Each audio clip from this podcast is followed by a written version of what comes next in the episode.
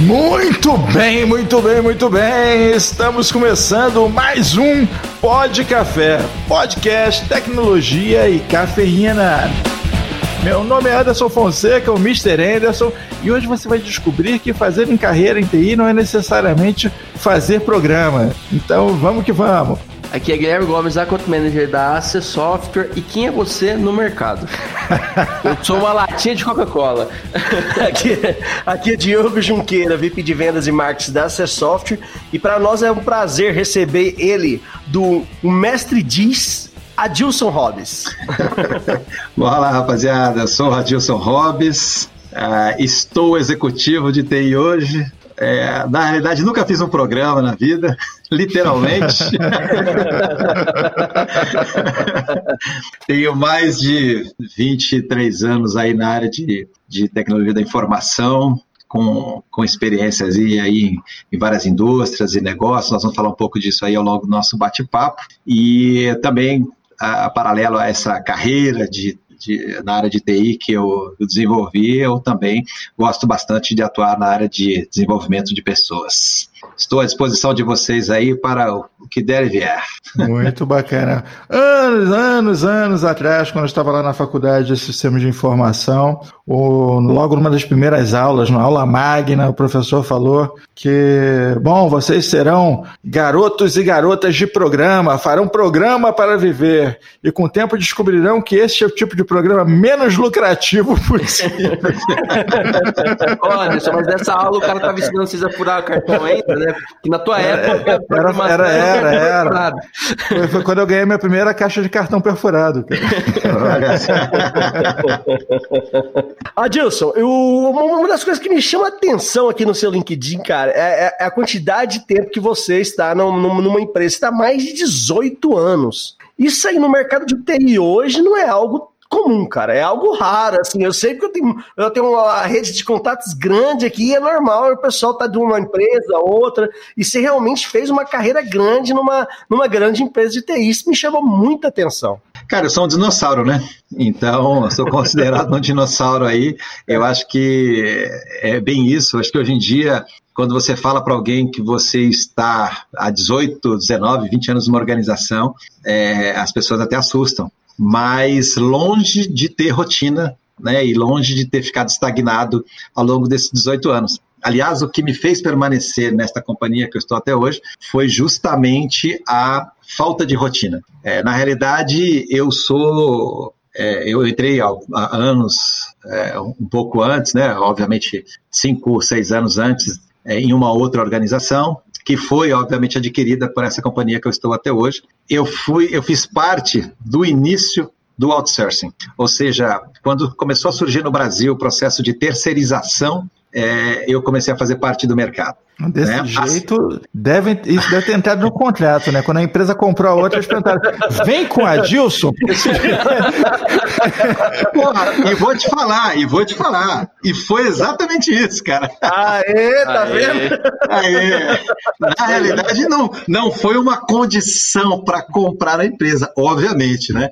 Mas dentro do, da estrutura do contrato que eu fazia parte, efetivamente, eu, eu fui sim uma peça, é, digamos, bem disputada à época e foi aonde foi o divisor de águas para que eu permanecesse é, nesta empresa e na área de TI até hoje. Adilson tá sendo modesto. Eles compraram a empresa só para pegar o Adilson, cara. Olha só. Ele não quer sair de lá? Não, então tá bom, vamos dar um jeito. Então tá bom. Na época os caras me mandaram embora, eu falei, cara, eu não vou sair daqui não. se, se agora eu vou ter que ficar comigo, velho. Falando um pouquinho sobre, é, sobre essa época, que eu, que eu gosto bastante, porque foi um, é, é um marco da minha vida, né? Eu entrei para a área de, de, de TI, eu fazia, na realidade, eu entrei para fazer sistemas de informação. E só que com um ano e meio aproximadamente de curso, eu fiz algumas aulas de direito, né? Alguns cursos sistema de informação, efetivamente tinha, né? Aula de direito inicialmente. E, e eu gostei do direito, cara, me encantei pelo direito. E eu falei, ah, vou largar esse negócio de, de, de informática, de tecnologia, vou largar para lá e vou fazer direito, porque eu quero fazer concurso público, vamos fazer outra coisa e tal. Eu vinha de um período sabático de quase 10 anos fora do Brasil. eu morei, eu tinha morado 10 anos no exterior, E voltei para o Brasil e comecei a me recolocar no mercado. É, e óbvio, eu tive contato com, com a tecnologia quando eu morei fora, mas mais como autodidata mesmo. Ô, oh, Adilson, mas aqui, desculpa a curiosidade, cara, mas é porque você ficou 10 anos fora do Brasil, isso pode ser muito bom ou muito ruim, entendeu? Depende para qual país você foi. cara. Downgrade voltar ou upgrade. É, pô. cara, eu fui para fora do Brasil com 16 anos né? Então, na realidade, isso vai estar no meu livro que vai sair em breve.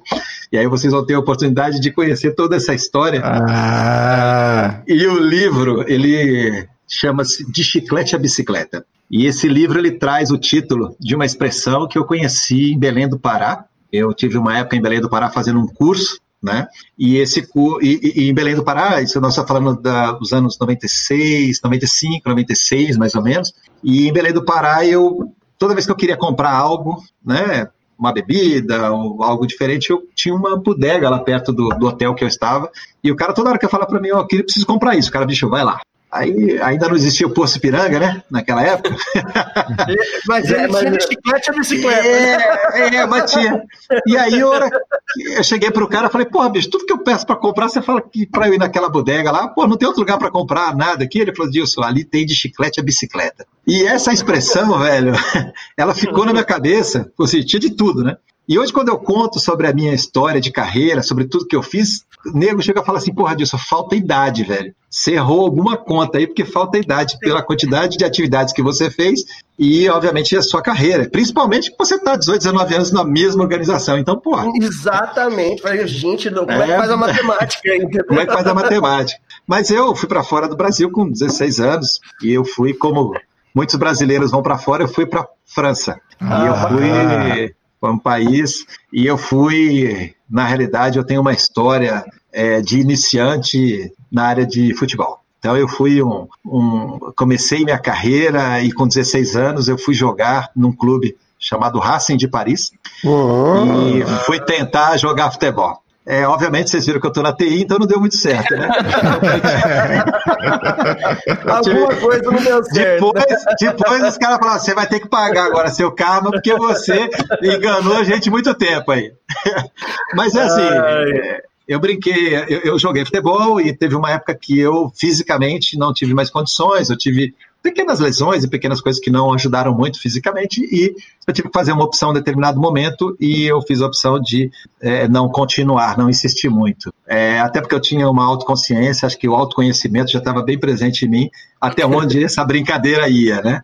E eu falei, não, vou mudar um pouco. Ainda permaneci alguns anos na Europa, e isso aí faz parte de, de, da longa, dessa longa história de carreira e tudo mais, fiz uma série de outras coisas, tive inclusive uma, uma a iniciativa é, na Europa durante alguns anos, eu fiz grandes eventos culturais, promovendo shows brasileiros no exterior, né? Então, entre eles eu tive aí a banda Ludum, é, entre outros artistas brasileiros que, que eu tive a honra de promover na época. E para muitos, inclusive, eu fui um dos no, nos bastidores a gente fala isso, né? Mas um dos precursores, mas porque os eventos que eu fiz foram de é, de alto volume, é um dos precursores do Brazilian Day. Né? O Brazilian Day teve uma iniciativa nos Estados Unidos, né? mas na Europa eu já tinha feito eventos da, da, da mesma magnitude, da mesma ideia, é, na década de 90. É, foram shows que tiveram um grande, um grande vulto, né? foram bem divulgados e tudo mais, fizeram um grande sucesso.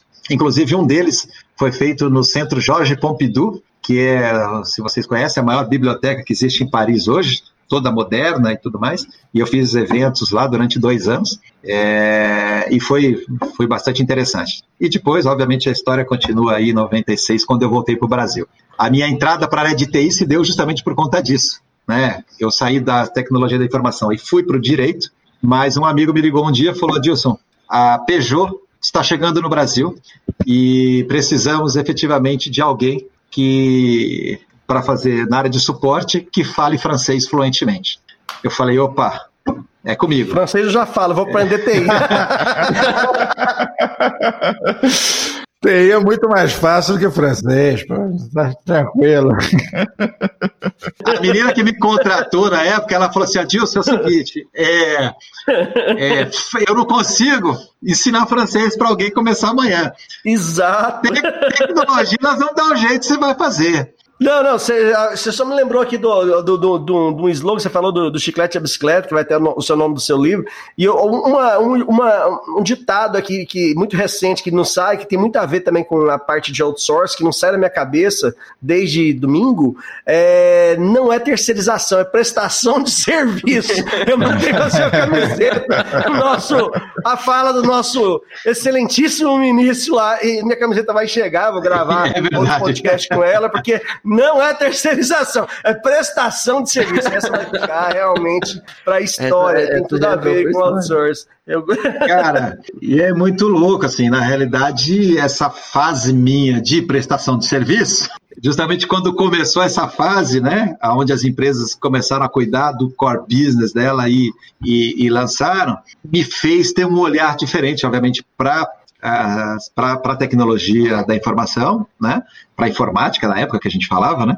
Nossa, é, é, CPD, é, Eu acho até conveniente, é, vale, vale um disclaimer aqui para o nosso ouvinte, que de repente é, né, o, o TI, né, o, o, conceito de TI, né, o conceito de infraestrutura e tudo isso é um negócio que hoje é bem definido, mas no passado era, era, era mais na gambiarra, né? Não era tanto desse jeito, né? Cara, e era justa, e, e, e, tinha uma situação, né, cara, porque houve uma evolução estratégica da tecnologia, né? Porque a, a, gente fala muito de tecnologia da informação, né? De TI, porque assim se escreve, né? IT em inglês e tudo mais, que eu acho que é a maneira mais correta, porque TI foi é o, é o modelo traduzido, mas eu sempre digo que é IT, né? Porque a informação por intermédio da tecnologia, né? Então, assim, é a tecnologia da informação. A informação, ela existe, só que ela permeia né, por intermédio da tecnologia. É a forma que nós conduzimos o processo de, de, de informação. E esse processo meu de carreira, quando, quando eu cheguei, é, eu tinha uma noção, óbvio, né, e aí nós estamos falando do CPD, nós estamos falando do, do, dos, dos famosos mosca brancas hoje do mercado, né? E eu nunca tive a pretensão, e, e uma das coisas que foram preponderantes para mim, o desenvolvimento da minha carreira, foi o respeito justamente que eu tive sempre aos profissionais efetivamente técnicos da tecnologia da informação. Claro, pô. Você junta isso, vai para uma entrevista falando em francês, você só fala que não, eu prefiro dizer Haiti do que tem por causa disso, disso. Pô, esse cara é foda, tá contratado. É, tá contratado. Cara, e você sabe que foi justamente Eureka, né? Porque quando eu comecei nessa área, é, eu identifiquei muito rapidamente, é, primeiro que assim, eu, eu, não tinha, obviamente, conhecimento técnico para dar o suporte que nós precisávamos. Eu tinha o francês, porque eu atendia o francês, então já era um, um bom, um bom caminho, e eu tinha, obviamente, o que hoje a gente chama de inteligência emocional, é, bastante desenvolvido, para o meio da tecnologia. Body love, né? Exatamente. Esse é o termo, cara. O que eu era, o meu apelido né, dos meus amigos de, de, de, de, suporte na época que eu trabalhava era bico doce. Porque na avaliação, o, o, o cara do field ia resolver meus pepinos de manhã, porque eu não resolvia à noite, né? Então eu passava o, o chamado para o segundo nível. Eu, eu, eu, na realidade, na época a gente não, não trabalhava esse conceito de chamados elegíveis, mas eu, do primeiro nível, passava os chamados que eu poderia resolver, mas passava, porque eu falava para o meu usuário que era um caso de alta complexidade e que eu precisava deslocar um técnico para atendê-lo. E eu faria isso no primeiro horário, porque eu sabia da dificuldade que ele ia ter para trabalhar. Então, para ele não ficar preocupado. E, cara, quando vinha a avaliação no final do mês, eu era o cara mais bem avaliado do, da área de suporte. Meus amigos, óbvio, ficavam putos. O cara falava, porra, velho. É eu que tô fazendo, eu cara. Era... Mas é o tato, né, cara? Mas é aí que tá. Esse, esse é, eu, eu era o bico doce, o cara me chamava de é, bico doce. cara. Mas esses soft skills, uh, eu acho que hoje ainda mais é, são valorizados para o pessoal de RH. Né? Eu até tem um vídeo seu lá no, no Carreira e Vida, onde você fala o, profissional pós-pandemia. É um vídeo assim que recomendo todo mundo assistir. Vou até colocar aqui na, no, no, na descrição, porque você, diz algo ali que é extremamente importante, que às vezes o cara é pode ser o cara mais técnico do mundo, o cara é foda pra caramba. Se ele não se desenvolver e olhar para outras áreas, que nem a área ali da, da que você comentou da administração, olhar a área voltada para o negócio, esse cara vai ficar defasado para o mundo de hoje, porque a tecnologia hoje ela é uma parte essencial do negócio. Você precisa nessa noventena, um termo que você mesmo utilizou ali, que né, quarentena já é, já é, já é demais. Já foi, né? né? Você precisa já foi há muito tempo, você precisa realmente é, desenvolver e estudar outros skills que vão agregar valor, que é isso que vai te definir ou não a ser promovido dentro da, da sua carreira de TI. Seria mais ou menos por aí, Adilson, você com essa vasta experiência e aí já poderia ilustrar para aquele profissional que falou, pô, cara, eu sou dedicado, sou técnico, mas eu não, eu, eu não saio do lugar, eu, eu fico me sentindo aqui em nenhuma vida toda, alguma coisa assim? Cara, olha só, se você não conseguir hoje falar a linguagem do seu cliente, se você não tiver é, essa empatia e, e essa é, facilidade, digamos, de relacionamento, é, a, a TI, independente da área, da parte técnica que resolve os problemas das companhias, seja dos seus negócios, sejam efetivamente das nossas necessidades pessoais, né? Nós estamos falando de redes sociais, nós estamos falando tudo que você faz hoje, a tecnologia está envolvida. Entretanto, a necessidade existe. A tecnologia ela vem justamente para facilitar né, a condução e a resolução daquele problema. É, entretanto, a, a, os decisores e a maior parte do tempo, você precisa se relacionar. Você precisa falar a linguagem do seu cliente, você precisa entender o seu cliente. Né? E, é, e, e, o que a gente fala hoje, e é muito verdade, de inteligência emocional, é longe de ser somente um somebody love, ela, ela está acoplada hoje, inclusive, dentro da sua evolução, do que a gente chama de inteligência social, que é justamente uma das principais habilidades que o ser humano tem hoje para se permanecer em qualquer mercado. É, em qualquer verdade, mercado. Não é uma enrolação, é o empenho de um outro conhecimento, de um outro é domínio. Um... Perfeito. É que te permite abrir várias portas. Eu digo isso com bastante propriedade porque eu já fiz isso absurdamente ao longo da minha vida, entendeu? É, o Anderson eu me... gosta do doce daqui, né, cara? É, eu, eu, eu, me identifico porque é, o que acontece? Em vários momentos da minha carreira, onde eu me faltou algum conhecimento técnico, eu tinha muita experiência e, em contrapartida, eu também tinha esse soft skill de como chegar, como apresentar, como trazer uma ideia, como juntar todas as peças do quebra-cabeça, que muitas vezes os outros, é, outros técnicos não têm, né? Às vezes o cara tem ali um talento incrível e não consegue apresentar essa ideia da forma correta, não consegue colocar isso no papel, não consegue transformar isso em algo comercial, e esses soft skills realmente fazem a diferença no, no, na hora do vamos ver. Não, e além do soft skill também, tem uma, tem uma, uma situação que eu vejo muito, até vou citar um caso real aqui de uma a, colega, amiga, amiga minha, que ela tem uma universidade no Tocantins, é, e ela está com um problema sério lá com relação ao IRP delas. Não vou citar a companhia, etc. É, mas, enfim. Ó, o que, que, que acontece? A empresa de IRP manda o técnico lá que é extremamente técnico, entende tudo do RP, mas não entende nada do negócio. Aí da outra vez ela, ela envia um outro técnico que entende tudo do negócio, mas não entende nada do RP. Então, assim, fica aquela coisa, pô, o cara, ou o cara entende o negócio, ou o cara entende do RP. Então, o certo seria ter um profissional ali para fazer aquela imputação, está sofrendo alguns meses e alguns milhões investidos ali realmente para uma universidade grande, porque ela não, não estão enviando profissionais que tenham a noção do negócio de universidade o, o porquê, como funciona alinhada à questão técnica, né? Isso aí tá, tá sendo uma dificuldade que acho que o mercado de TI, às vezes, ah, enfrenta muito. Aí você fala, ah, tem, tem, tá faltando profissional de TI. Tá, que tipo de profissional de TI? E aí a gente entra, porque para é a pergunta que eu deixo para Adilson, Adilson, o que, que o profissional de porque o profissional de TI que sai hoje formado da faculdade, vamos ser bem sinceros, ele está muito cru ali para realmente para o ambiente de trabalho.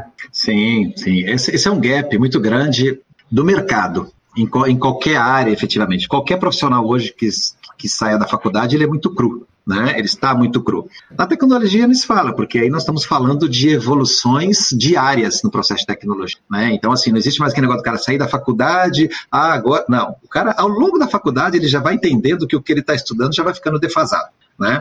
Mas é, é, então, essa é a primeira situação. A segunda situação é que o cara tem que entender que se ele, se ele escolheu e se ele efetivamente é, é, entende que essa é a missão dele, que essa, como visão de carreira, é isso que ele quer para ele, ele tem que entender justamente se ele quer foco na área técnica, foco na área de gestão, ou eventualmente desenvolver algumas habilidades e competências necessárias para o mercado.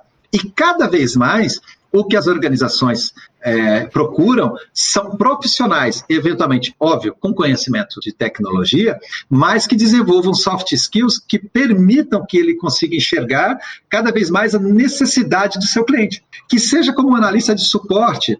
O analista de suporte não é simplesmente aquele profissional do N1 que registra chamada e tudo mais. Pelo contrário, é aquele cara que resolve o problema do cliente. Né? Eu costumo contar uma, uma história aqui, por exemplo, é, de um dos casos que eu, das coisas que eu, que eu mais resolvi antigamente, que é, o cara ligava para mim com problemas de impressão. Aí, porra, determinado dia eu, eu fazia minhas aulas, né, de, de suporte e tudo mais. Aí o cara me ensinou lá a configurar uma impressora, disse é assim que se configura uma impressora.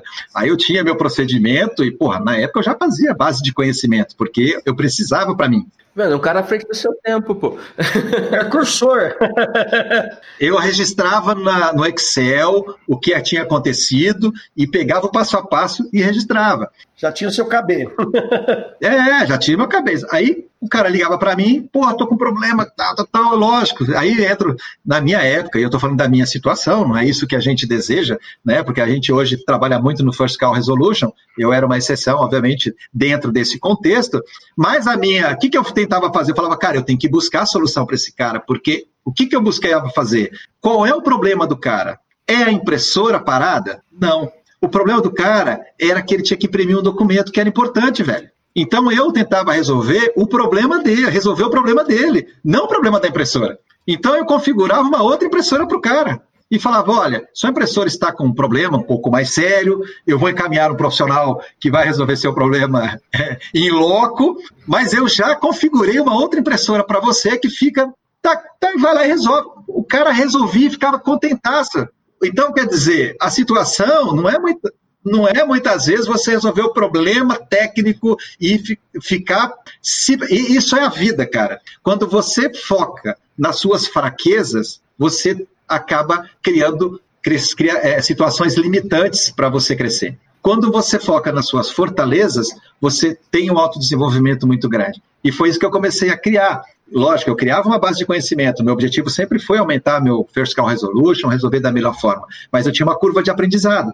Só que antes disso eu precisava resolver o problema do cliente. E essa é uma situação que nós carecemos até hoje, inclusive. Nós focamos muito nas questões que estão voltadas à formatação, à questão técnica. E aí, às vezes, eu, eu muitas vezes paro com a minha equipe e falo, gente, nós temos que pensar, nós temos que ter uma visão disruptiva para isso. O caminho que vocês estão olhando é esse. Óbvio, nós já temos a solução? Não. Mas vamos parar agora em cima do problema e vamos focar na situação e qual é a necessidade do cliente. O que, que eu preciso fazer para resolver a situação do cliente? Ah, ok, esse é o caminho. Vamos resolver o problema do cara. Depois eu vou sentar com o cara e falar: olha, nós temos um problema que é um pouquinho mais complexo. É isso, isso, isso. Eu posso é, tomar alguma decisão? Eu posso? Posso, desde que alinhada com o cara mais interessado, que é o meu cliente eu resolvo um problema dele inicialmente, depois eu vou lá e alinho, olha, tá aqui. Inclusive, quando a gente fala no IT, o que é, é, é, é na questão de, de, de, gestão de incidentes, a gente fala, né, cara, que é, é resolver o problema o mais rápido possível. Agora, o problema que ele está falando não é resolver o problema tecnicamente. Não, isso aí é um segundo passo. Você restabeleceu o serviço do cara e ele voltou a estar produtivo, o outro passa a ser um segundo problema, que nós vamos resolver num outro, numa outra dimensão, num outro SLA. Então, cada vez mais o que o profissional precisa na TI é, é ter essa visão mais holística de aonde que eu vou resolver o problema do meu cliente. Adilson, você está me, me, arremetendo diretamente para um dos nossos pontos focais aqui em treinamentos das nossas equipes de vendedores aqui na C Software, que é justamente é, se nós vendemos solução, qual é o problema? Né? O problema tem que ser discutido. Você precisa entender qual é a necessidade do seu cliente antes de apresentar qualquer coisa. Peraí, qual é o problema? Vamos, vamos entender o problema. Porque é, é em cima disso que você desenha qualquer solução. Né? Você não pode sair receitando um, um, remédio sem você ter uma visão geral do que está acontecendo ali. Você vai precisar de exames, você vai precisar de um contexto, um background. E mesmo que o, o remédio resolva paliativamente, né, Anderson? Às vezes não é a maneira correta de ter o diagnóstico. Até para você pensar no futuro, é, você tem que sempre ter, ter em mente qual que é realmente a, a origem do problema, qual o exemplo da impressora é sensacional. Pô, ele queria o documento impresso. Para ele, se estivesse funcionando ou não impressora, naquele momento não importava, né? Sensacional o exemplo que o Adilson usou. É, a expectativa que o cara vai ter na hora que ele te liga. Na hora que ele te liga, não quer que você vai lá e conserte a impressora dele. Ele quer que imprima. É. Foda-se a impressora. Eu preciso, eu preciso do meu documento impresso para me entregar, meu relatório, para fazer qualquer Automaticamente, coisa. a avaliação dele, desse, desse cliente para com seu atendimento é sensacional. Pô, o cara resolveu um problema. E aí você vem aquela coisa do bico do osso, né, né Adilson? Porque Mas o, o, o quanto não é bom você ser atendido por uma pessoa que se preocupa com o teu problema liga para um, um telemarketing da vida tentando resolver qualquer problema. Seu nível de satisfação sempre vai ser alto quando a pessoa que está do outro lado é tenta, se é. esforça, tem a empatia para entender o teu problema. E tá cada vez mais difícil no telemarketing. é, telemarketing é difícil. Mas Pô, eu, já fui, eu já fui muito bem atendido. Vou fazer aqui um, um, um merchan inevitável, mas todos nós aqui somos clientes deles. O pessoal da Apple me deu um atendimento sensacional, Sim. se Não, importando com, é. com, com a minha necessidade. Que eu acho que é um highlight sensacional aqui para quem está ouvindo esse podcast focado em carreira. Cara, você se preocupar com realmente qual é o problema, qual é a necessidade, e isso em vários graus, né? Quer seja do pequeno problema ali da, da impressora, que você está fazendo isso, né, em uma pequena camada, e você vai subindo isso, de escalando, até você entender qual é a, a verdadeira preocupação do dono da empresa, com certeza você vai ser um profissional que vai se destacar, porque você está com foco na visão correta. Você está realmente é, preocupado com o que está acontecendo, preocupado com a solução, preocupado com as dificuldades que estão sendo é, entregues. Diferente de um profissional que está preocupado com o próprio umbigo. Né? A gente tem uma dificuldade muito grande com profissionais que não têm empatia com o que está acontecendo com a própria empresa. O cara, não, estou aqui para te. Eu só trabalho aqui, né? Estou aqui. Deu problema ah. aí, cara. São seis horas horas, ó, foi mal, tô indo embora. Amanhã a gente vê o que acontece com essa sua impressora. Abraço.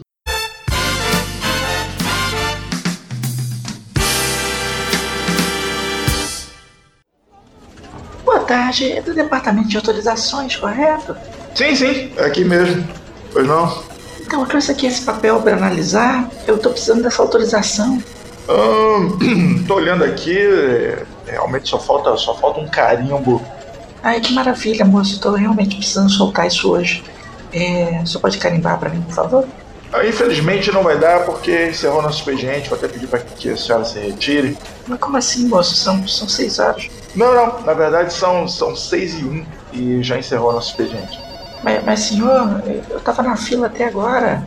São seis. Eu já tá brincando comigo, né? São seis, são seis e um. Na verdade já são seis e dois, senhora. Eu vou pedir para a senhora se, se retirar, por favor. Amanhã às nove da manhã, é, estamos à tua disposição aqui para estar liberando isso para a senhora. Ah, mas, senhor, eu preciso muito. Me desculpe, minha senhora, é, não quero gerar uma situação constrangedora.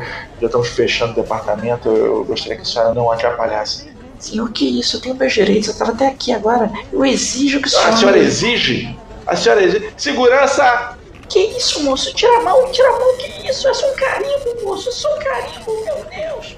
O pessoal não entende. Tô me achando com cara de funcionário do mês. Deu seis horas, tô indo embora, rapaz. Acabou. Tchau. Fui. Ô, seu Manuel, abre o portão aí pra mim. Deu meu horário, tô indo embora. Oxe, do nada. Já deu, foi meu horário também, vou indo embora. Espera outro porteiro chegar aí. Oxe.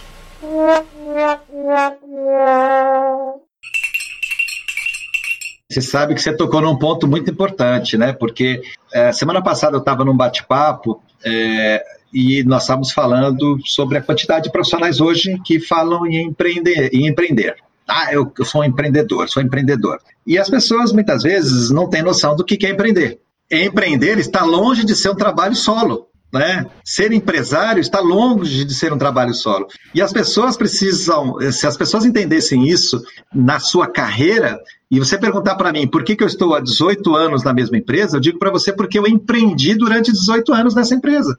Eu não estou lá somente por esses olhos azuis aqui, entendeu? Eu estou lá porque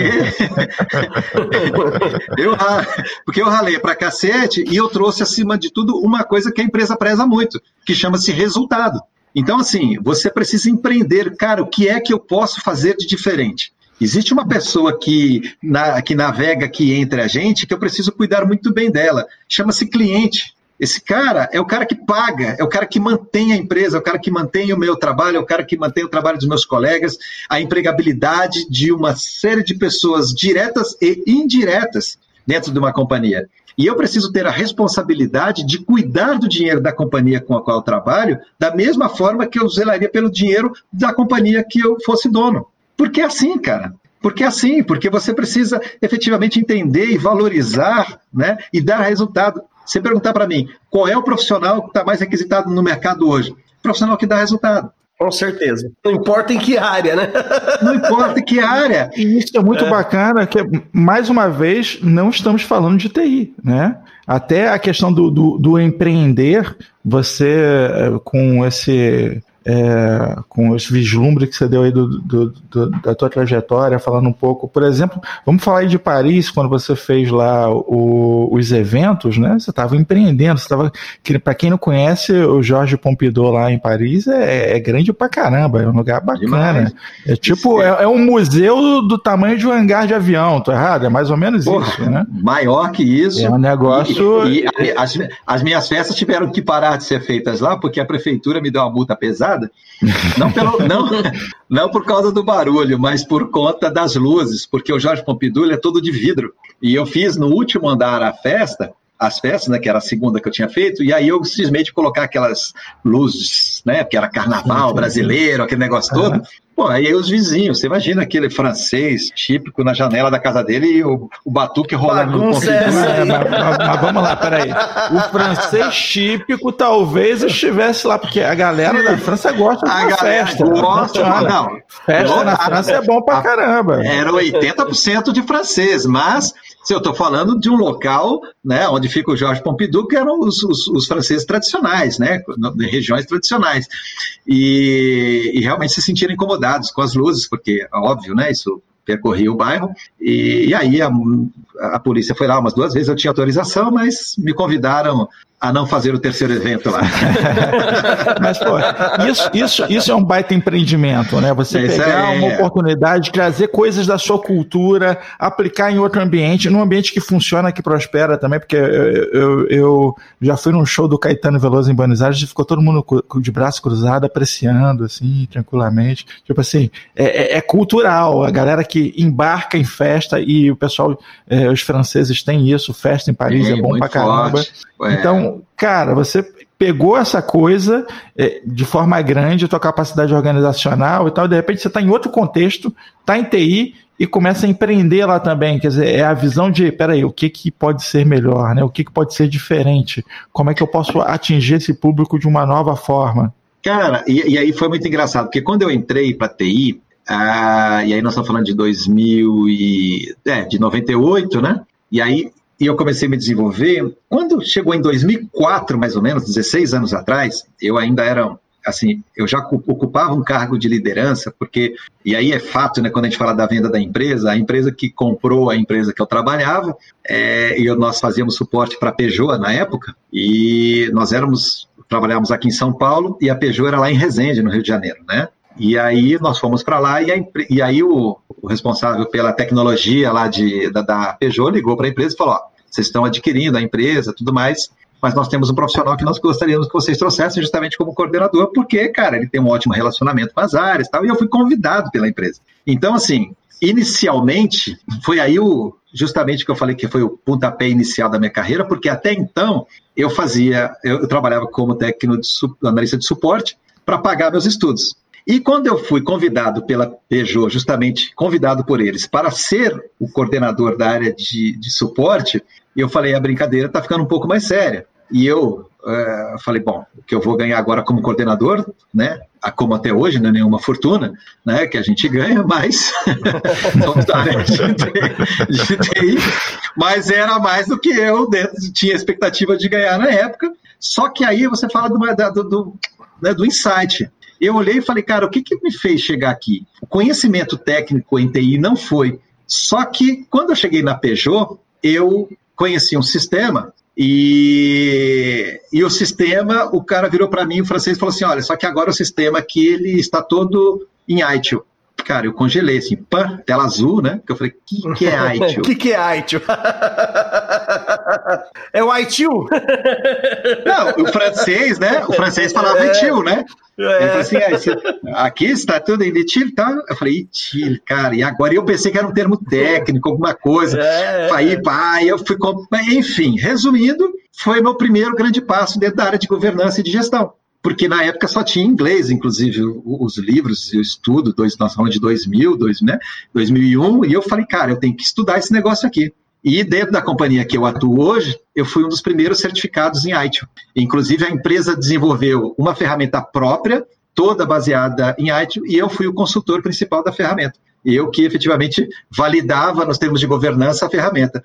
Então, eu estava já neste momento inserido na, dentro do processo né, da, da, cultura da tecnologia de informação, não era um cara técnico, tinha um soft skill de, de relacionamento, fazia a coordenação da equipe, já entrei para a área de governança, porque aí eu comecei a virar um especialista em governança. Então, eu, inclusive, anos depois, eu, eu dava consultoria de ITIL, e foi aí que eu olhei e falei, cara, eu preciso me especializar nesse negócio, porque é aqui que eu vou fincar meu bode. Tô entendendo ah, que o negócio tá O Adilson é o cara que é o seguinte, ele escuta um termo novo, ele.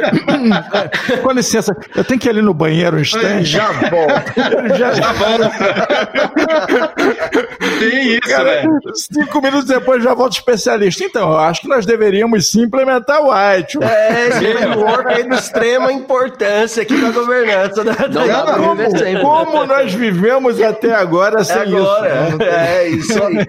Mas, mas cara, isso me remete por aí, né? É, é, isso me remete até uma pergunta que eu ouço assim todos os dias que é, no nosso é, Instagram, em grupos, o pessoal sempre me, me, pergunta e eu vou jogar essa bola quente para você, Adilson. É, uhum. Por onde eu começo? O pessoal tá lá no começo de carreira. Por onde eu começo na carreira de TI? Eu faço um curso é, é, de, de, de curso superior. Eu vou ser especialista, criar cursos mais técnicos de alguma área específica. São perguntas assim assim, relativamente difíceis, porque eu vejo empresas hoje, muitas vezes não exigindo até o diploma de, de, de, de, é, de terceiro grau, de ensino superior, mas às vezes exigindo que o cara seja especialista em Python, que o cara seja especialista em IT, em alguns frameworks específicos, alguma coisa nesse sentido. E assim, eu fico às vezes sem saber responder, porque vai depender muito do que o cara gosta, do que o cara quer, aonde ele quer chegar, né? Cara, lá em Minas a gente tem um, tem um ditado que diz assim, ó, oncotô e proncovô. Então, assim, cara, o cara, o cara no começo de carreira, o cara que está né, querendo saber para onde vai e tudo mais, ele precisa saber aonde que ele quer ir. Qual que é? E são perguntas difíceis, a gente sabe, realmente, início de carreira, do cara se fazer e falar assim, qual que é meu propósito, né? Mas, de certa forma, a tecnologia, ela, né, ela, ela é, é, é justamente uma área que te dá uma, uma amplitude muito grande. Né? Então, a primeira coisa que o cara precisa começar a entender muitas vezes, primeiro que ele precisa ter a noção básica. Né? Então, assim, e segundo que o cara precisa saber para onde. Ah, eu gosto de, de, de programar. Né? Eu, o cara precisa enxergar dentro da área de assim, óbvio, dentro do, do, da faculdade ele tem essa visão holística. Ou não, mas é uma boa chance. Depende, mas é uma boa chance dele ele ter. Mas se ele não, se ele não for para a faculdade ter essa visão holística, ou pelo menos ter o tempo de entender o que é tecnologia, o cara tem que olhar para o que, que ele gosta. O que, que eu gosto? É, porque assim, não, não, você, não, você não pode correr atrás de algo que seja bom para o mercado. Até porque o mercado de TI, o que é bom hoje não vai ser bom amanhã. Cara, isso é outra loucura de carreira, né? É. As pessoas Entendeu? vão atrás. O que está dando dinheiro? Eu vou estudar o que está dando dinheiro. O que, que dá dinheiro? É, olha, que ele terminar de estudar já não está mais dando dinheiro. Não está mais dando dinheiro. Se você aprender, já foi. Assim, a, a, a galera não, não conhece muito, eu, não, eu não, não divulgo muito meu background confuso, mas eu fiz algumas faculdades, né? Eu, eu, eu depois de sistema de informações, eu fui para administração, passei. Mas uma das coisas que eu fiz foi teologia. E aí, é, eu fiz teologia, num certo momento da vida eu fiz teologia. Aí eu teve um tio meu que chegou para mim e falou assim: Garoto, agora você acertou. Finalmente entrou numa área que dá dinheiro. mas você sabe Não. que hoje, mas você sabe que hoje, cara, o Anderson, é, essencial, cara, na realidade, você ter essa vasta gama de conhecimento. Essa né? versatilidade. E isso me remete. Adilson, eu vou te contar uma história. Há uns 20 anos atrás, eu não guardo mágoa disso. Eu já mencionei aqui algumas vezes no podcast, mas é tranquilo. O Júnior, vamos falar do Júnior. O Júnior, o grande Júnior. o Júnior era meu coordenador do curso de Sistema de Informação. E o cara botou na cabeça de que a gente tinha que ser especialista em Pascal. Ponto. E era Pascal de manhã, de tarde e de noite. E eu falo assim, cara, pô, eu quero conhecer web, PHP, MySQL, eu quero falar de, de mobile e tal. Não, não, Pascal. Pascal, eu fui lá na sala da coordenação bater um papo com ele. Ele me falou a seguinte frase emblemática que eu guardo pro resto da vida, que ele falou assim: "Essa faculdade não forma pato" e você quer ser um pato, porque o pato não nada direito, não voa direito, não anda direito, não faz nada direito. Não faz nada direito. Você vai ser um pato. Eu falei, cara, eu não vou ser um pato. Eu vou ser o tipo de profissional que você ainda não está preparado para. Você ainda não conhece, ainda não entendeu. Porque, assim, é, tecnologia é tão vasto, mas é tão vasto, que você tem que ter um domínio básico de muitas coisas só para você dominar o que está acontecendo. Né? Você precisa passar por muitos lugares, você precisa ter uma visão um pouco mais aberta, senão realmente você vai ser um cara que, ah, não, eu só faço isso aqui. Então, peraí, só faço isso. É o cara que só aperta aquele botão, só faz especificamente aquela tarefa, né? E para a carreira isso é meio complicado, né? É, cara, porque hoje em dia, é, assim, nós não dispensa, o mercado não dispensa os especialistas, né? E existem especialistas, os mosca brancas do mercado hoje, inclusive, em determinadas linguagens, que é, são caçados no mercado e que efetivamente ganham muito bem, digamos, se nós formos falar em recompensas financeiras, né? Mas é o que eu estou dizendo, são moscas brancas. Também não é um mercado que existe um, uma quantidade de vagas também que, que, que, possa ter, ser ampliada. A questão da, da facilidade da tecnologia ou dos desafios da tecnologia é que você pode ser especialista, mas por quanto tempo? Então você pode ser um especialista hoje, durante um ano, dois anos, sobre algo que está em alta hoje. Entretanto, o que você não pode estar deixando de pensar é para onde estamos indo dentro do mercado, dentro do mercado em si. Eu, eu permaneço e já tenho o conhecimento né, é, necessário para esta especialidade que eu adquiri, entretanto, agora, enquanto eu estou desempenhando, estou empregado e fazendo, eu já estou é, desempenhando uma outra, um outro conhecimento, e assim sucessivamente. Independente, por exemplo, independente do que você faça hoje, para que você ocupe qualquer cargo de gestão ou qualquer cargo executivo dentro de, uma, de qualquer companhia, você tem que conhecer sobre finanças. Você precisa conhecer sobre negócio, efetivamente dito. Você precisa ter ótimo relacionamento interpessoal para lidar com seus clientes, com seus pares, com seus subordinados, com seus superiores. O mundo é feito de relacionamento. Quando a gente traz muitas vezes a temática da inteligência emocional, né, a gente não está falando de algo distante da tecnologia. A tecnologia ela é seu background. Hoje, pô, eu, eu falo para vocês que hoje eu participo de reuniões, efetivamente, falando de muitas vezes reuniões de data center, reuniões de, de, de é, da área de, independente da área que tem de DX, de, né, de, de client experience, de inovação. Cara, eu tenho uma linguagem do conhecimento, o conhecimento da linguagem de TI que óbvio, eu não vou discutir o, o, o bit do desenvolvimento, das linhas, né?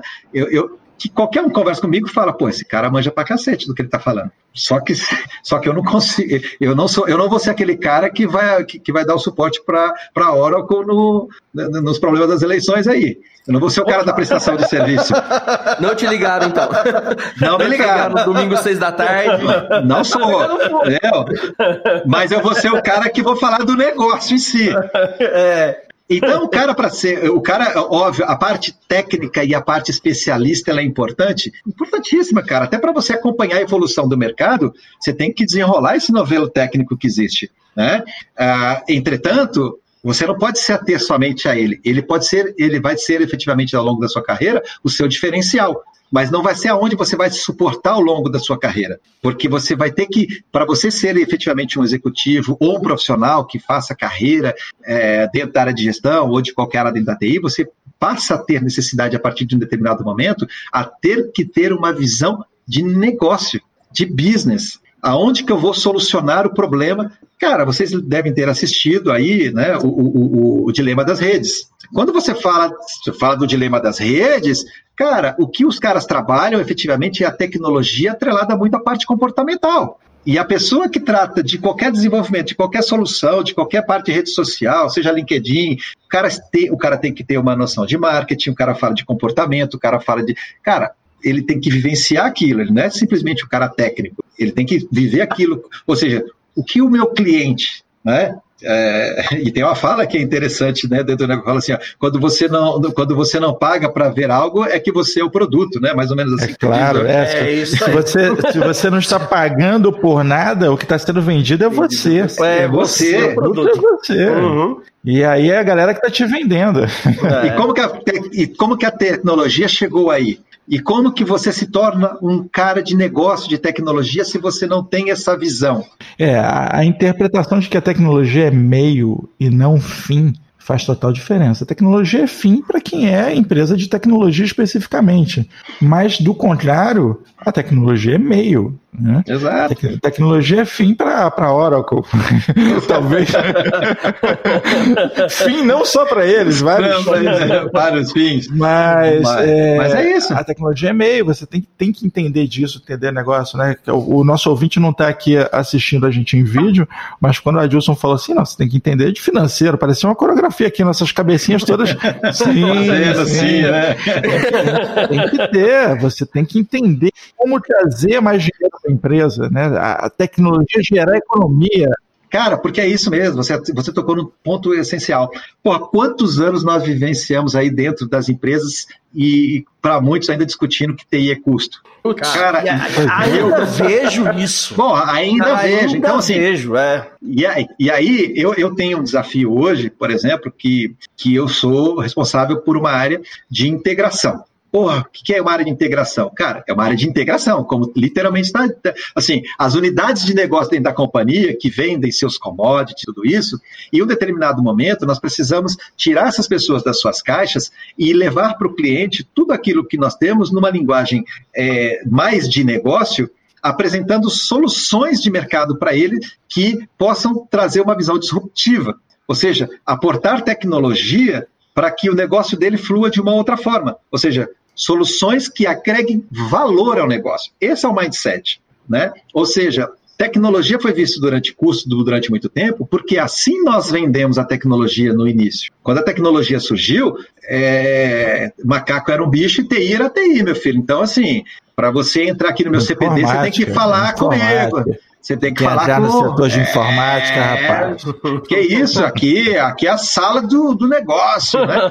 E, e os bancos, que obviamente que foram quem se apoderaram da, da, da, da tecnologia, né, inicialmente, foram quem criaram esse, esse, esse mindset, então, de que, pô, eu, ou seja, eu tenho que investir. Então, até ser incorporado, né? O, o, o, o, SaaS, né? Então, o serviço as a service, então assim, o suporte as a service. Quando você começou a implementar, bom, isso aqui é um hardware, só que você a partir de agora não precisa comprar mais esse hardware. Eu vou te vender como serviço. O cara começou a parar e falar, porra, legal. Por quê? Eu tomava chumbo todo ano aqui. Porque, bicho, é igual Wi-Fi, é igual telefone, velho. Você compra um telefone, daqui a um ano já tem um upgrade, porra, tô lá, acabou. Como é que eu como que eu vou suportar? Então, TI era custo justamente por conta disso. Você tinha que comprar servidor, velho, e saía um servidor e você tinha que comprar outro, e aquele monstro, quer dizer, você ia criando um monstrinho, né? Você não sabia nem o que fazer tecnologia... com essas máquinas depois, né, cara? E aí o cara fazia todo. E aí, é, quando meu, começou... No o, meu início mer... TI...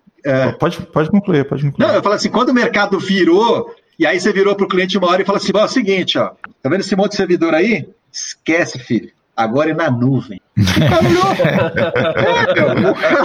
o cara virou para você e falou assim: o quê? Não, agora não. Eu quero minhas informações aqui, ó. eu quero ver onde é que elas estão armazenadas. O que, que é na nuvem, né? Como, como, disse a nossa presidenta, né? É. Agora inventaram esse negócio de nuvem, O que, que, que, que tá na nuvem? No meu, no meu início em TI, eu tive muita dificuldade de conseguir orçamento eu tinha uma equipe, mas não conseguia orçamento, cara. Eu queria comprar equipamento, queria investimento e não conseguia de jeito nenhum. E aí chegou um momento em que eu falei, bom, eu tenho que provar o valor da TI. Né? Então sentei e escrevi um projeto de VoIP, que ia economizar 80 mil reais por mês dos, do, dos bolsos da empresa. Naquela época a ligação era cara pra caramba, né? Não me Exatamente. É, velho. E aí eu joguei esse projeto na mesa, a galera não acreditava. Peraí, como assim? Não, vamos fazer aqui a prova de conceito, vou te mostrar e tal resultado. Consegui gerar uma economia de 80 mil reais mês e depois eu conseguia, de repente, uns 10 mil. Né?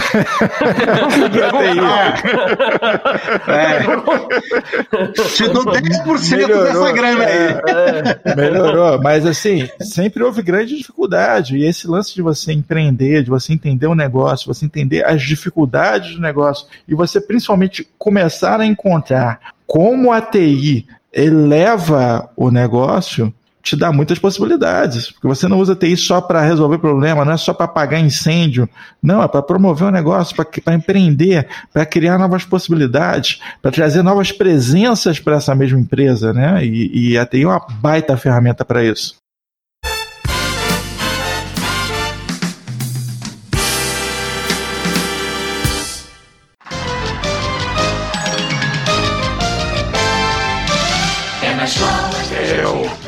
Armando volta! Opa, olá, digníssimo professor. Estou aqui, amado mestre. Muito bem. É, eu tenho uma pergunta para o senhor. Pode mandar a pergunta, porque comigo é assim: pau é pau, pedra é pedra, se eu sei de o que sei, se não sei, digo que não sei. Somebody love! Pois, muito bem, então.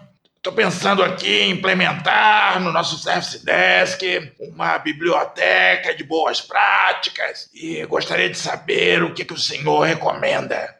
Ah, ah, é? Boas práticas, né? O que, que eu recomendo? É um, bom, bom, então, amado mestre, estava a caminho daqui e passei por uma loja maravilhosa, coisa finíssima, e vi lá esse vinho Bordeaux, um vinho Bordeaux francês maravilhoso, e pensei, por que comprá-lo? Por que não comprá-lo? Por que não comprá-lo? Por que comprá-lo? Comprei, oh, oh, está aqui para o senhor, espero que o senhor aceite um presente de coração. Oh, que maravilha, seu Armando Volta. Aceito, aceito o presente, sim. Inclusive, isso me lembra uma história, uma situação terrível pela qual passei. Eu tinha um, uma garrafa do mesmo vinho em casa e acredite se puderam, meu sobrinho derrubou e quebrou a garrafa. A única coisa que ele me disse foi: Ai, tio, ai, tio, que, quebrei a garrafa. Somebody love, professor. Mas então, vamos à pergunta. Que tecnologia o senhor nos recomenda? Eu vou, eu vou, recomendar que a gente utilize aqui na empresa o, o, o iTio. Ah, o iTio! Boa ideia, boa ideia. Vamos implementar então o iTio. Posso contar com o senhor como encarregado, não posso? Pode, professor, tranquilamente. Eu só vou dar aqui uns ajustezinhos aqui. Eu tô, tô pronto, tô pronto. Muito bem, seu Armando Volta. Nota 10, senhor. Nota 10. Somebody love. E o salário, ó.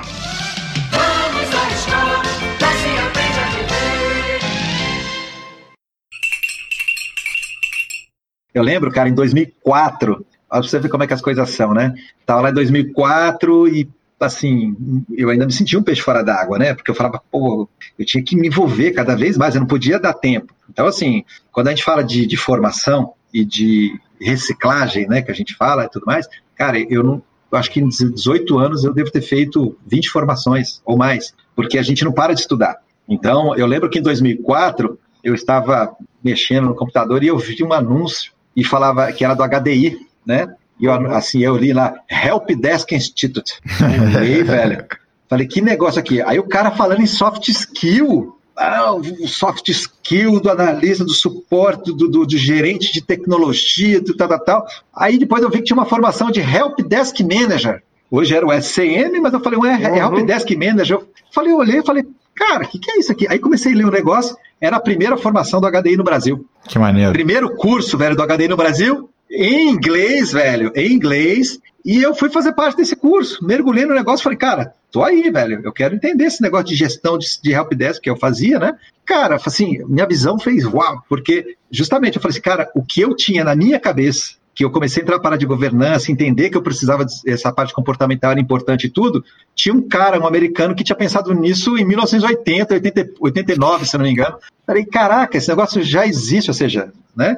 E aí é, é eu, eu, fui para dentro do mercado comecei a enxergar as necessidades de, de, de entender. E eu lembro de umas discussões que eu tive aí, né, nesses, quando eu comecei a trabalhar com, com, com KPIs, né, com indicadores e tudo mais, que eu comecei a falar para a galera, porra, velho, é por isso que a gente só toma cacetada. Porque quando a gente apresenta esses book de indicadores para o nosso cliente, a gente vai lá e apresenta para ele tudo que deu de errado no mês. Eu não apresento ah. nada de bom, velho. Eu chego lá e mostro pro cara assim, ó, porra, ó, deixa eu te falar. O seu, é, você me, a, minha, a sua disponibilidade ficou em 90 e pouco por cento. Aí o cara fala assim, é, por que, que não ficou com 100%? É, eu notei. A, a, minha solução em primeiro contato ficou em 60%, 70%. Caraca, 30% foi para onde? e, então, eu falei, porra, a gente vai. Então a TI, ela vai para uma reunião para apresentar indisponibilidade, tempo. E aí a gente, na realidade, aí tem uma questão do ser humano, do cérebro. O cérebro, ele é assim, velho. Ele entende aquilo que, é, é, é que você fala para ele. Então, aquele negócio, é, o não, né? Ele não entende muito. A grande situação é essa. O, o, o cérebro, ele capta aquilo que ele está querendo captar. Então, se você falar para o cara que tem, é, você só vender para ele né, os problemas e aquilo tudo, é o que ele vai entender. Ele não vai dizer o contrário. Então, nós fizemos isso durante muitos anos frente às companhias. Até o momento que depois você falou, opa, quando surgiu esse negócio de agregar valor, essa palavra virou febre, né? É igual hoje fala de empreender inovação, você fala hoje? Porra, bicho, Transformação né? digital, um... inovação, é as palavras da moda, né? Essas e vocês estão me ouvindo? Entendeu? Exatamente. Essa e vocês estão me ouvindo? Entendeu? Meu microfone tá ligado? São as palavras da moda. E, e, então mudar o mindset do custo é isso, cara. É, não, é, não é algo fácil.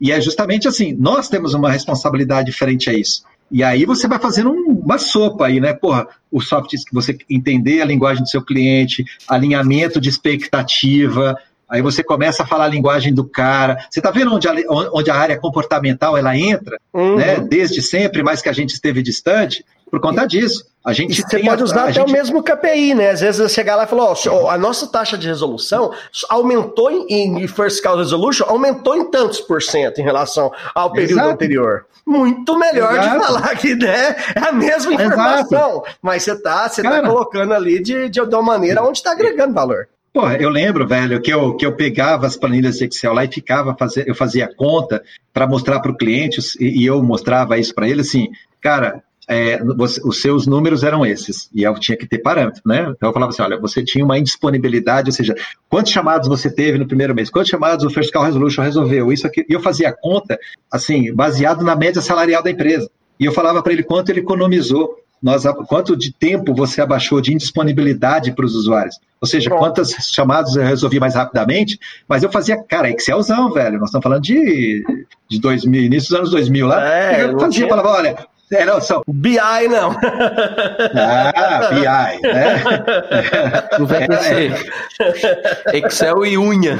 Não, tinha unha. o SAP já, velho. Já tinha o é. SAP que eu usava. Cê, cê, que era, era o sistema SAP... avançado de planilhas. Ah, é, é sistema avançado de planilhas. eu já botava aí, já botava para funcionar, mas era uma maneira de eu mostrar para o cara e falar assim, olha, os seus usuários ficaram indisponíveis no mês passado mil horas. Custou tanto para a organização. Esse mês nós abaixamos e nós melhoramos e ficou disponível 800 horas. Pô, já diminuiu do zero. Cara, você economizou tanto.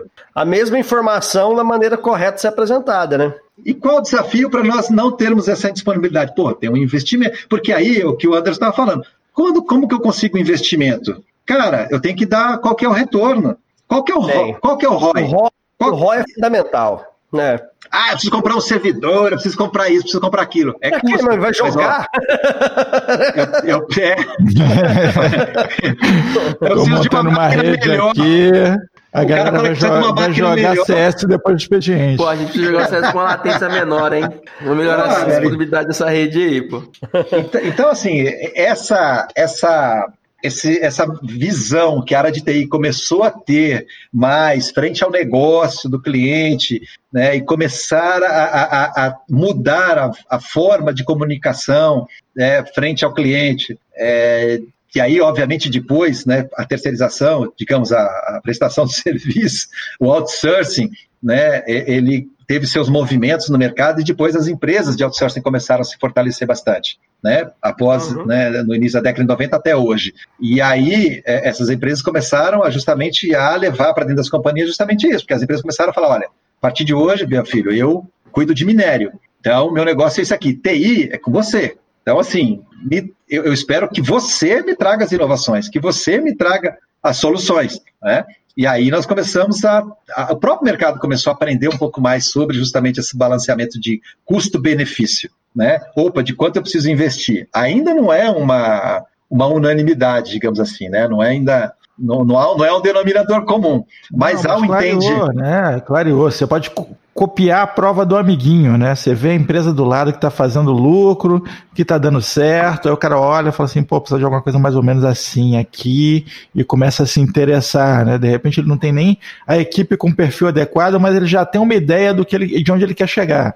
E o cara, na realidade, o cara começou a ver no bolso, né? Porque ele começou a ter o seu telefone e o cara começou a ver que, pô, ele comprou um de dois pau e meio, três pau e meio hoje, amanhã ele vai ter que comprar um de quatro e meio. Dói no coração, o cara fala, pô, faz um ano e meio que eu tenho o celular e agora saiu um novo aí que fala japonês, velho. Putz, grilo. E, e aí o cara começou a entender que essa era a dinâmica da tecnologia, né? E aí eu, é, evolução. é, é mais uma questão a evolução, mais um mindset. Que rápida, o cara começou né, a entender. Uhum. Outro, é muito, muito rápida. É, é, o lance do coelho maluco lá da Alice no País de Maravilhas, que eu gosto de citar, que o coelho estava correndo loucamente e a Alice pergunta: para onde é que você está indo? Por que você está correndo tanto? Estou correndo para me manter no meu lugar. E assim, tem que correr para se manter no seu lugar. Senão você fica ultrapassado. É isso aí. É, além de 18 anos aí na, na Sonda, você tem alguns projetos paralelos bem bacanas, que nem o Carreira e Vida, né? O seu canal aí no YouTube. Queria que você falasse um pouco é. pra gente aí de, desses projetos, da, desse canal aí, que eu recomendo muito. Vai estar aqui no link da descrição do, do, do episódio. Ah, eu assisto todos ali, porque você, você traz profissionais sensacionais ali para a discussão. Para quem está começando a carreira de TI, cara, por favor, assista. E para quem quer se aperfeiçoar, assista também.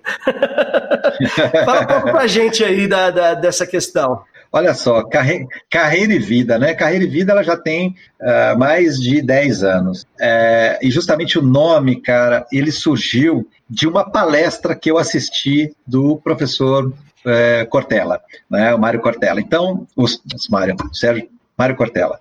O que que acontece? É, em um determinado momento da, da nossa carreira, né, os mais antigos vivenciaram isso, é, nós tínhamos um. Era assim que se falava: olha, chegava na empresa e falava assim: ó, seus problemas pessoais você deixa daqui para fora. Beleza. Só que, em um determinado momento, é, com, com, justamente a evolução da tecnologia, e aí nós estamos falando aí do, do Messenger, nós estamos falando de, né, de, de algumas formas de comunicação que começaram a surgir, as pessoas começaram a ficar mais conectadas, né? E, e, e isso a, a fez com que as pessoas não desvinculassem mais justamente essa questão da carreira e da vida, né? Isso a, passou a ser algo integrado.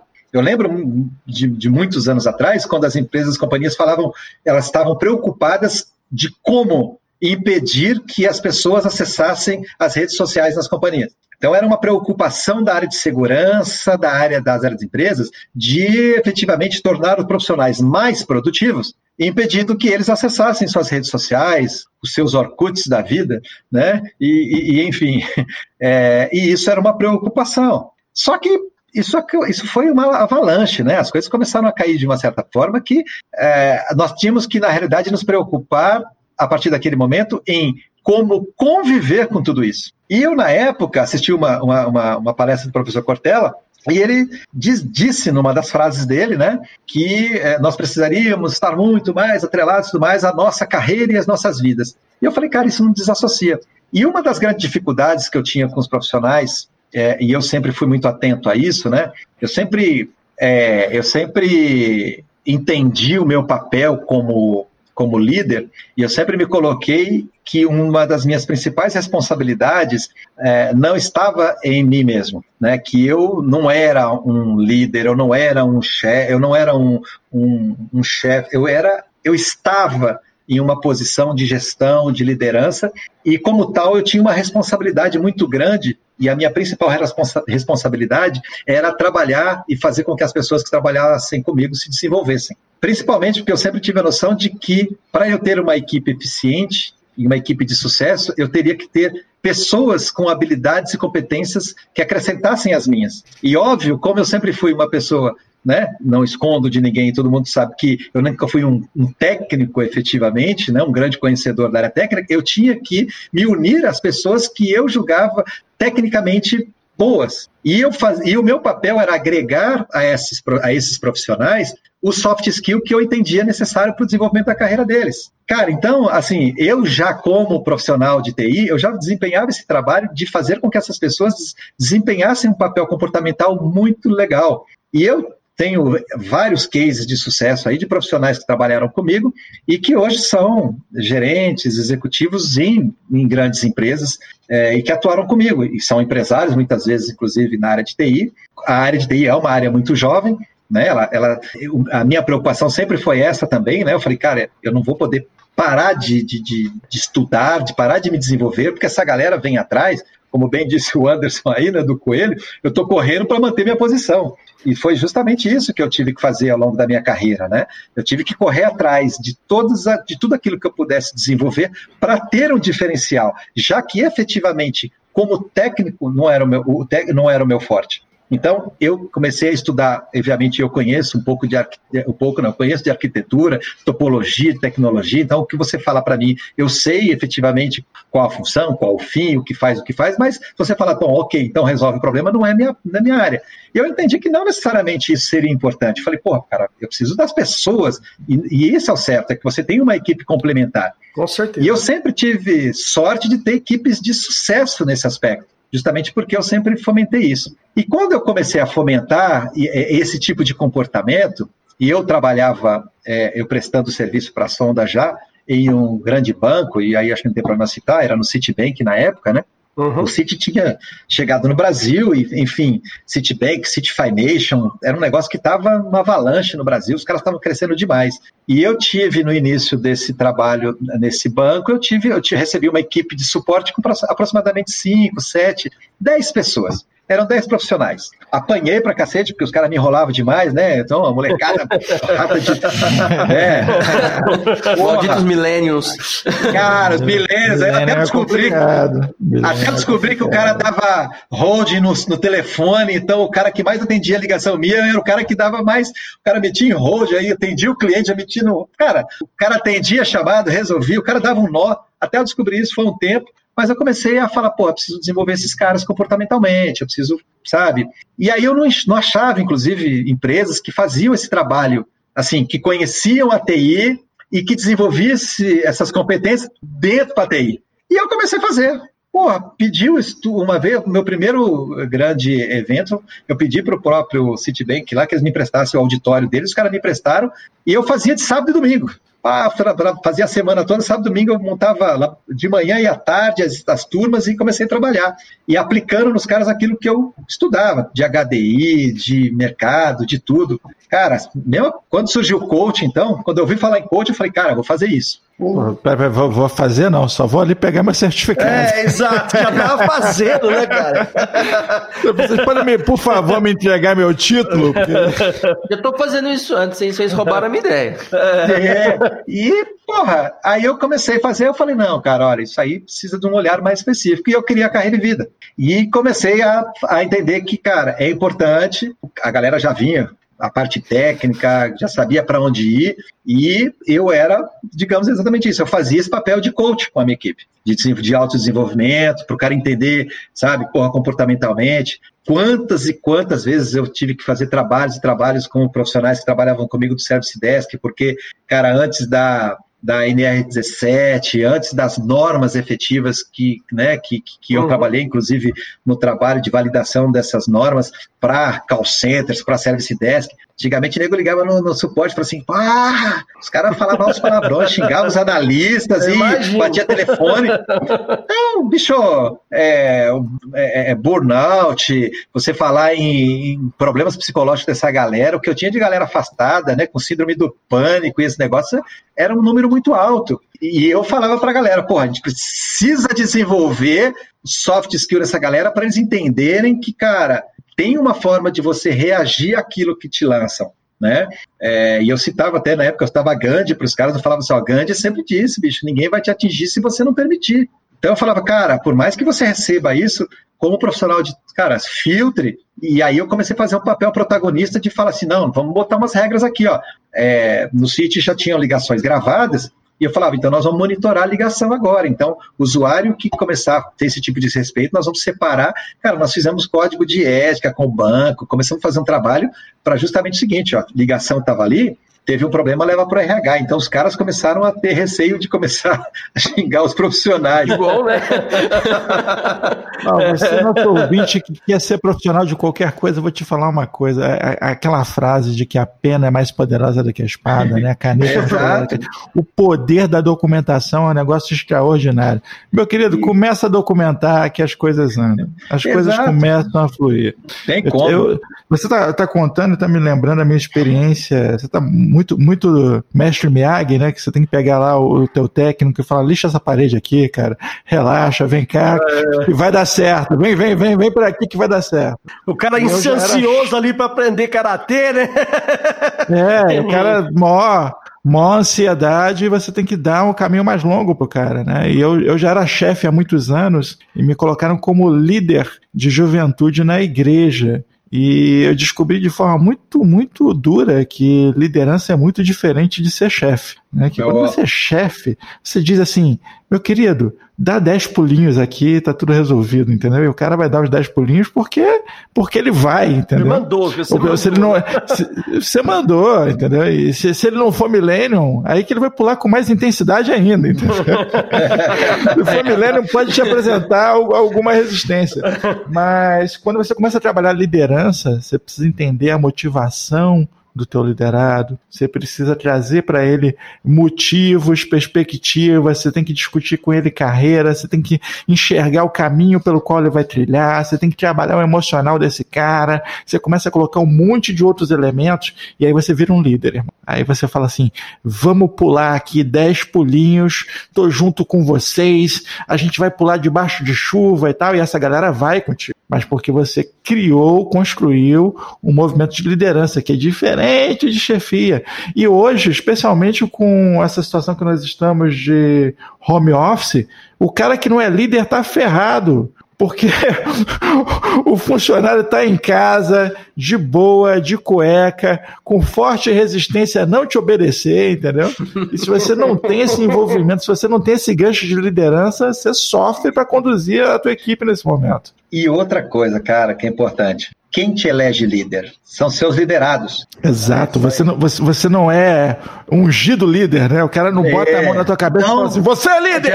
exato. Você está falando, você tá falando de, de, de, da parte de líder de jovens, e eu também tive uma experiência dessa, eu fui líder de jovens na igreja, e, e, e a gente falava, e eu falava para ele assim, ó, muitas vezes não é o pastor que é o líder da igreja, né? Muitas vezes é um membro, mas muita, muitas vezes é aquela pessoa com maior sabedoria.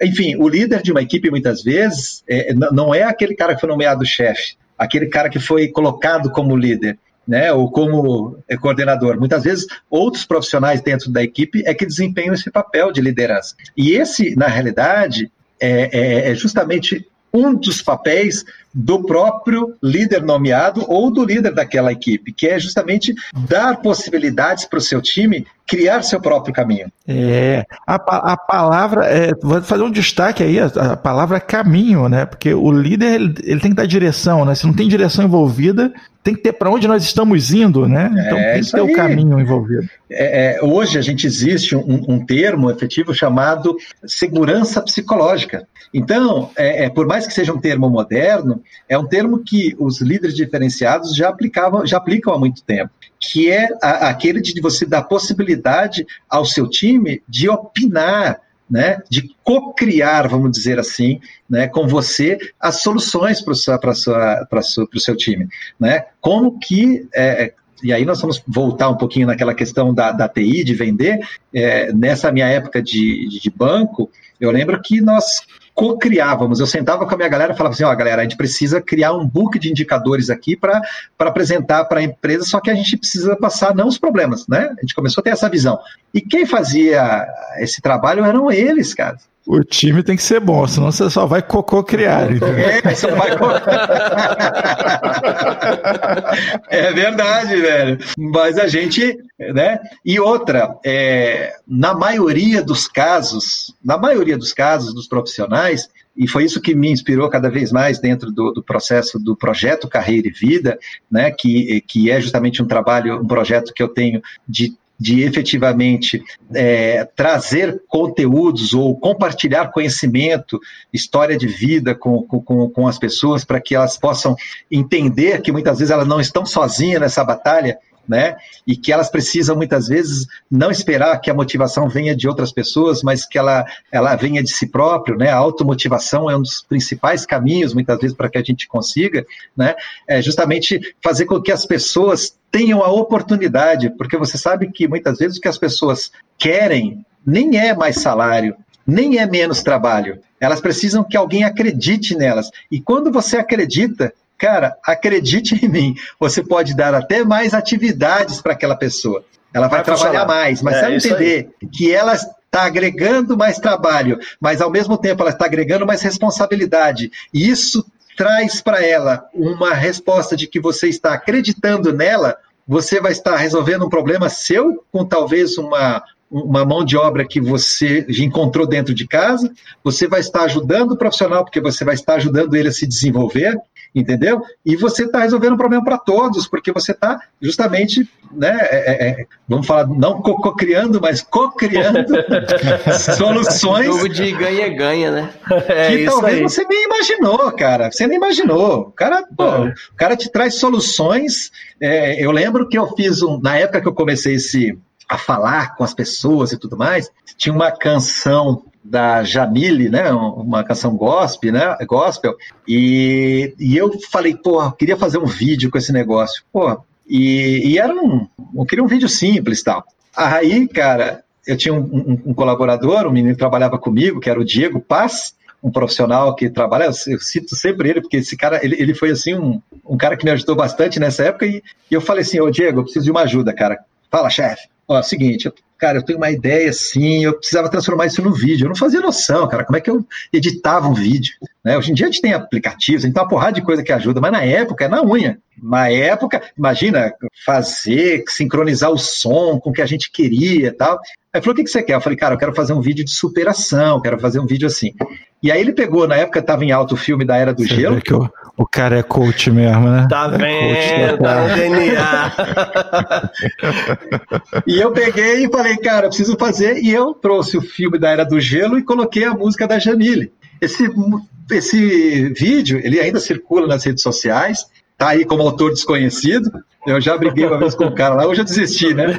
Eu falei, cara, esse vídeo é meu. Aí o cara, não, esse vídeo já, já apareceu uns 10 autores aqui. Eu falei, que porra é essa? Esse vídeo... foi, Me dá os foi créditos, o Diego pô. que fez. Mas enfim, mas esse vídeo saiu de circulação, inclusive, do YouTube numa época, porque, óbvio, né? A Warner Bros., os caras é, pediram os direitos autorais, é. porque o vídeo estourou, velho, de, de, de views, né? Então foi um negócio que arrebentou. E eu falei, ah, não quero saber mais dos negócios, mas enfim. Mas foi uma linguagem diferente que nós encontramos na época para trazer para a galera da TI, cara, você imagina, você lembra daquele filminho da Era do Gelo, né? Do, quando ele ficava correndo atrás da noz dele lá, que, que era a, a noz cair, o cara pegava o filme inteiro. Persistência.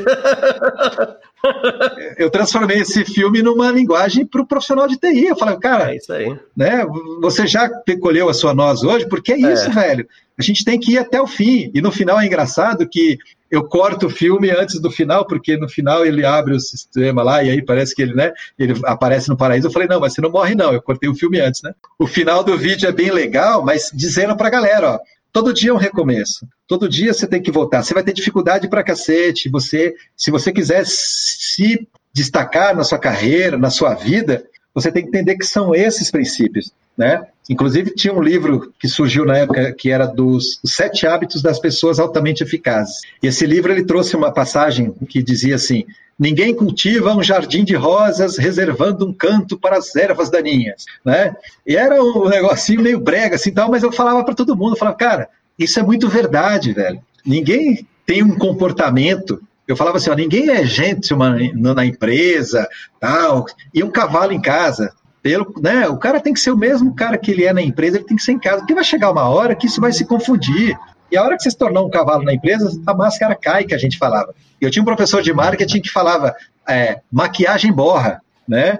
E, e, e, é, e, é, verdade, velho. É, assim, você não pode maquiar as coisas, né? Você tem que ser. Hoje em dia, o que mais se prega na carreira e aí que eu falo muito na carreira e vida, é que tem que ter transparência na sua forma de atuar. Né? A, a, sua, a sua carreira, a sua imagem, ela está muito mais exposta hoje para o mercado.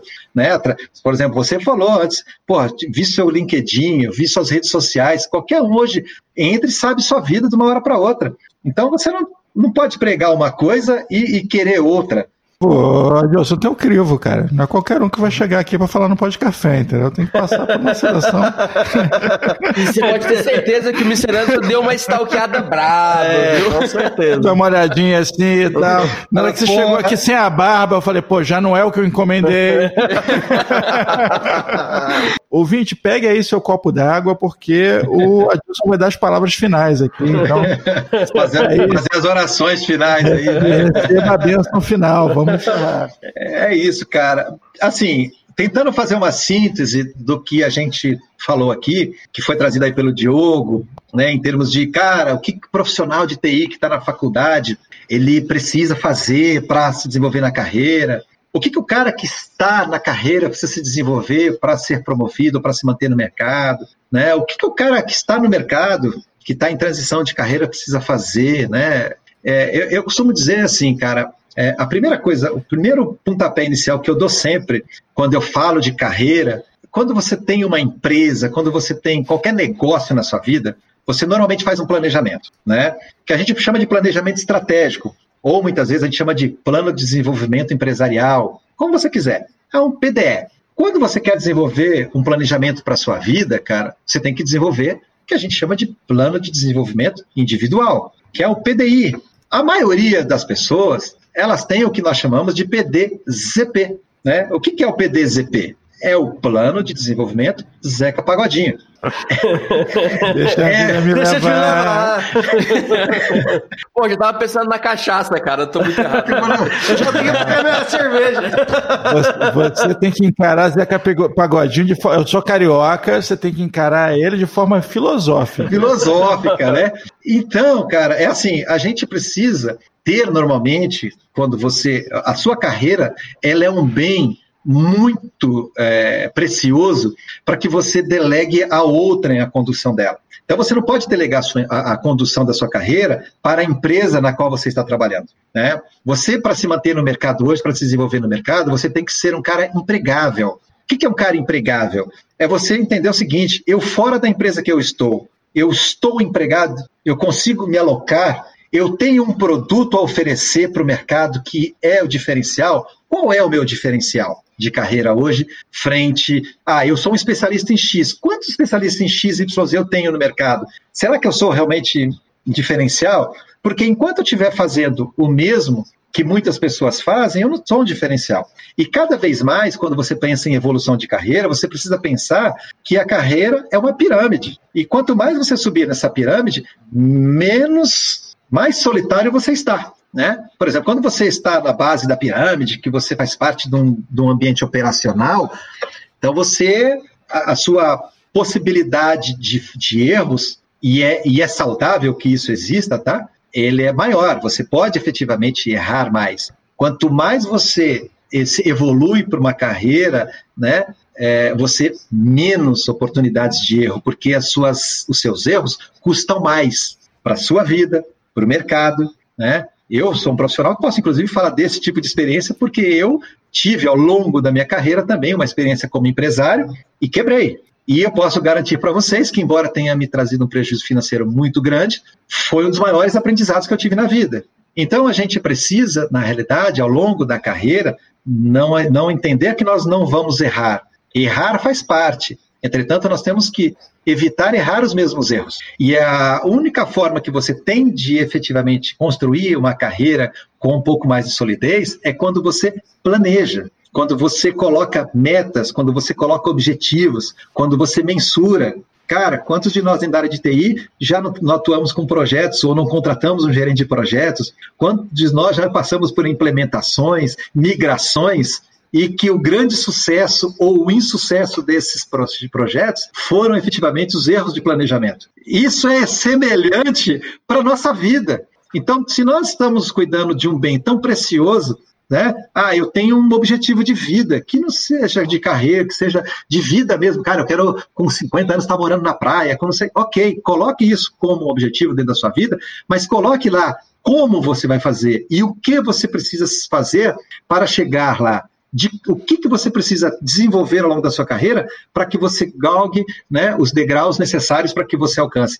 Então, isso também é planejado. E, óbvio, metas são feitas para serem revistas, principalmente no mundo em que vivemos, que nós sabemos que daqui a 10 anos, né, muitas profissões que estarão no top 10 das mais demandadas no mundo ainda nem existem nós teremos que nós temos que olhar nossas carreiras e aqueles que têm filhos têm que começar a entender que a única coisa que ele pode deixar de legado para o filho dele é o poder da criatividade, porque é o que vai salvar o filho dele lá na frente. Mesmo que ele queira que o filho dele seja advogado, médico, não importa. A nossa tecnologia estará presente em todos esses, esses mundos. A inteligência artificial estará presente em muitos meios, né, cada vez mais, que a gente nem imagina hoje. Obviamente há uma discussão hoje em relação à humanidade, à humanização e algumas questões que eu entendo também que serão necessárias ter atenção, mas é inevitável que as coisas partam por esse caminho. Então, assim, a parte do sucesso do que da sua carreira, fazendo as últimas palavras, né? E vamos levar as mãos ao copo d'água aí, é justamente é justamente isso, né? Saiba onde você quer ir, saiba onde você quer estar. É, é, é, normalmente, quando eu falo, pessoal, diga-me o que você fez nas suas últimas mil horas, que eu te direi por que, que você está onde você está hoje na sua carreira. Né? Oh, a gente, a gente né? realmente tem que começar a anotar essas frases para a gente começar a fazer camiseta. É, camiseta vamos, né? vamos, vamos lançar. É, ouvinte, vai ter uma loja de camiseta, viu? Porque está irresistível. Tá irresistível. Todo episódio tem uma frase irresistível. Extraordinária. Aqui. Anota aí, toma nota. Porque a gente costuma dizer, né? Quando você olha para frente, você fala assim: ó, aonde você quer estar daqui a cinco anos? Então você precisa começar agora, velho, porque você é hoje o que você programou na sua vida cinco anos atrás, em média. Né? Então você não transforma a sua carreira do dia para a noite. Né? Ah, você, Adilson, você é um dinossauro que você ficou 18 anos na empresa. Tá, é porque o mercado vive um momento agora de ansiedade, onde os jovens querem ser CIOs com três meses de empresa. Não é assim, né? Não funciona assim, né? É, tem, tem um caminho diferente. E você precisa cada vez mais ter corpo para isso, vivência, vida, estar emocionalmente preparado para os desafios. Eu vi uma frase sensacional que dizia: Jovem, você conquiste o mundo agora enquanto você ainda sabe tudo. É exato. Exatamente, cara. E é bem por aí, velho. E, e, e, e, nesse mundo que nós vivemos, a única forma que você tem de ainda estar no domínio, e assim você precisa estar até o fim da sua carreira, é quando você coloca algo no papel. Tá aqui, ó. Isso aqui é o que eu quero. Tudo bem, eu posso pegar isso aqui daqui a cinco anos e falar: nossa, velho, olha o que eu coloquei, eu preciso mudar isso aqui, porque realmente pode mudar, mas pelo menos você não perdeu muito tempo. E isso, cara, eu posso dizer para vocês, com todas as letras, quando você chega na minha idade, com 50 anos, que você dá uma olhada para trás, você fala assim, poderia ter otimizado mais o meu tempo. Porque você vê como as coisas passam rápida. E não que eu tenha lamentações ou que eu tenha, né, como diz a Edith Piaf, né? Eu não lamento nada, né? Mas obviamente a gente no mundo competitivo, aonde a velocidade das mudanças está cada vez mais célere, quanto mais a gente otimizar o nosso tempo e galgar um degrau rumo aonde nós queremos chegar, melhor para nós mesmos e melhor para a sociedade de uma forma geral. Sensacional! Sensacional. Já já eu vou, eu vou mandar a conta bancária, porque isso aqui foi um culto pra gente, né? Paga nós. Você, né? você ouvinte, paga nós. Compre nossas camisetas com frases fantásticas. Adilson, quero muito agradecer bom. muito aí pela, pela ter aceitado o convite, por essa verdadeira aula que foi essa, esse podcast. Eu acho que todo profissional de TI, seja início de carreira ou que queira se desenvolver, tem que ouvir. É, é, é, é um, algo obrigatório aí para a questão de desenvolver sua carreira. Vamos deixar aqui os links ah, do, do, do, Carreira e Vida e os links do, do LinkedIn do, do Adilson também aqui na nossa descrição. E muito obrigado novamente por ter aceitado aqui esse, esse convite e participado esse que podcast que foi uma verdadeira aula.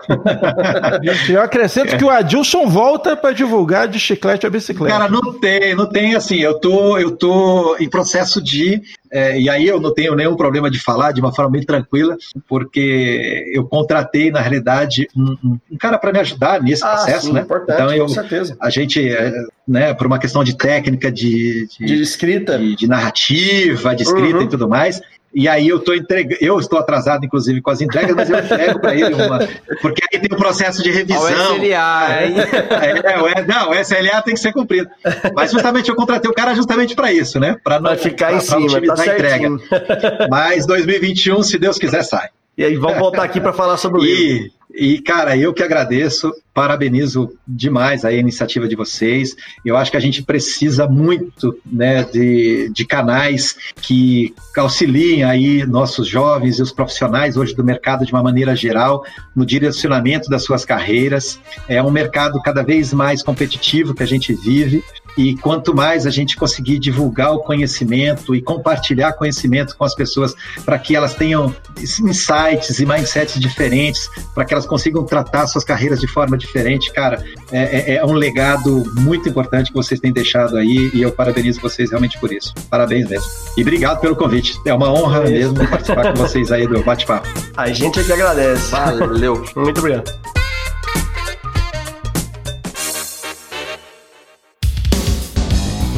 Este podcast é um oferecimento AC Software, liderança em soluções para gerenciamento de TI. Contatos podcast@podcafeti.com.br